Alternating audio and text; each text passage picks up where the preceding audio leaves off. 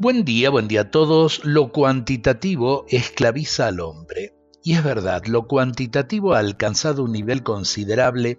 Lo cualitativo, en cambio, lo que vale, como la religión, el gusto por el arte y la cultura, el valor de la solidaridad y de la fraternidad, la madurez humana y la educación cívico-política, han quedado muy por debajo. Con el solo desarrollo económico no conseguiremos una sociedad más justa y humana. Lo que de verdad importa es que el desarrollo económico ayude a la formación integral del hombre y contribuya a su mayor humanización.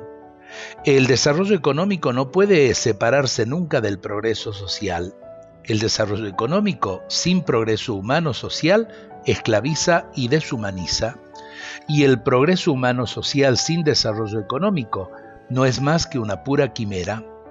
Si solo nos preocupamos del desarrollo económico, corremos el peligro de reducir toda la realidad humana a una sola dimensión, la cantidad, lo que tengo.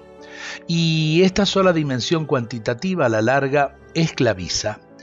También la pobreza, la indigencia, en esta crisis eh, que estamos viviendo, esclaviza. Por eso creo que los dos extremos, el pensar que cuanto más se tiene, más se es, en realidad es una mentira. Y el otro extremo, pensar que en la pobreza eh, podemos realmente eh, planificar una Argentina mejor, también es una mentira.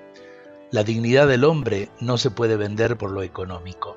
Dios nos bendiga a todos en este día.